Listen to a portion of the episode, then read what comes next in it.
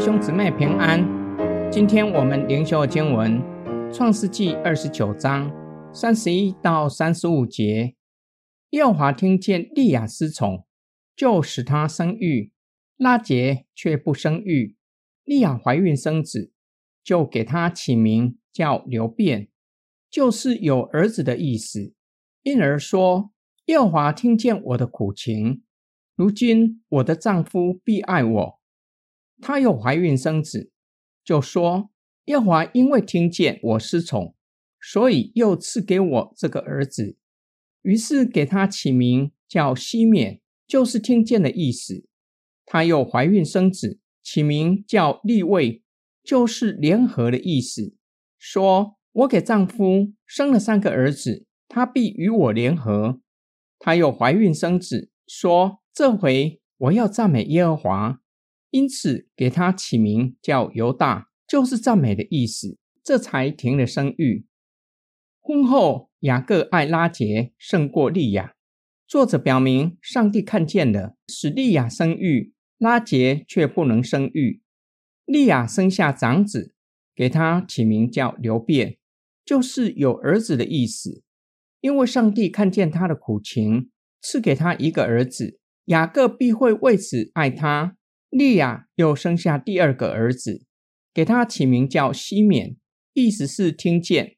因为上帝听见他失宠，并且没有因为有了长子雅各更爱他，所以又赐给他这个儿子。利亚又怀孕生子，给他起名叫利位，意思是联合的意思。利亚心里想，已经连续给雅各生了三个儿子。雅各必与他联合，利亚又怀孕，生下第四个儿子，给他起名犹大，意思是赞美。这次利亚不将重点放在雅各爱他，而是赞美上帝。或许利亚发现，他为雅各生下四个儿子，都无法换取雅各对他的爱，于是将盼望放在耶和华的身上，利亚这才停了生育。今天经文的默想跟祷告。婚后，利亚承受莎拉和利百加所经过的痛苦，不能生育。读者从已发生的推测将来会发生的，可能会认为拉杰将为这个家庭生下接续雅各承受盟约应许的儿子。然而，上帝的作为在人的意念之上，是利亚生的第四个儿子犹大。更让我们感到惊讶的。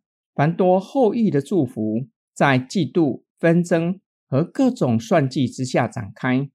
利亚想要透过生孩子与拉杰争取雅各的宠爱，生养众多是上帝给亚当的赐福，赐福他将要生养众多，直到遍满全地。女人的后裔利亚和拉杰，把上帝的赐福变成争宠的手段。他们为雅各生下十二个儿子。却是一点也无法让雅各高兴起来。在夏娃吃下善恶树上的果子之后，神告诉夏娃，女人从此恋慕丈夫，想要管辖丈夫。